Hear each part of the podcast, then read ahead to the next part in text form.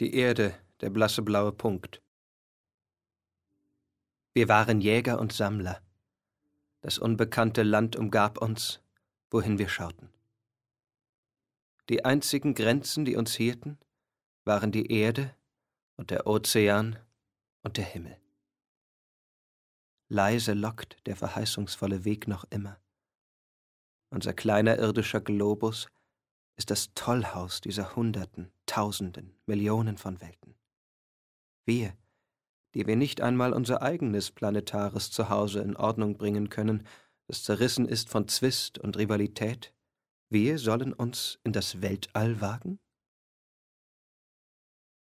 Bis zu dem Tag, an dem wir bereit sind, auch nur das nächste andere Planetensystem zu besiedeln, werden wir uns verändert haben.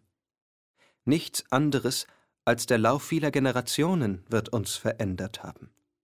Zwang wird uns verändert haben. Wir sind eine anpassungsfähige Spezies.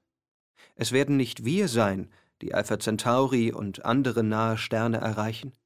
Es wird eine Spezies sein, die uns sehr ähnlich ist, aber gesegnet mit mehr unserer Stärken und behindert von weniger unserer Schwächen. Souveräner, weiter vorausschauend, kompetenter und weiser.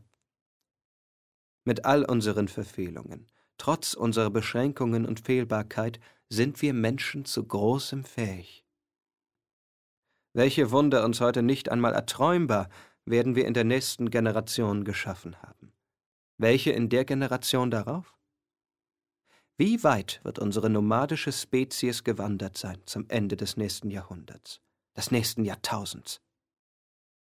Unsere entfernten Nachkommen, die sich auf zahlreichen Welten unseres Sonnensystems und jenseits davon verteilten, sie werden vereinigt sein. Durch das Erbe ihrer gemeinsamen Herkunft, den Respekt vor ihrem Heimatplaneten und durch das Wissen, dass, welch anderes Leben es auch immer gibt, die einzigen Menschen im ganzen Universum von der Erde stammen. Sie werden ihre Blicke zu den Sternen heben und nach dem blauen Punkt in ihren Himmeln suchen.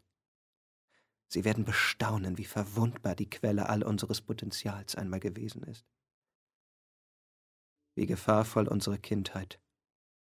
Wie bescheiden unsere Anfänge. Wie viele Brücken wir überqueren mussten, bevor wir unseren Weg gefunden hatten. Das war Die Erde, der blasse blaue Punkt von Carl Sagan.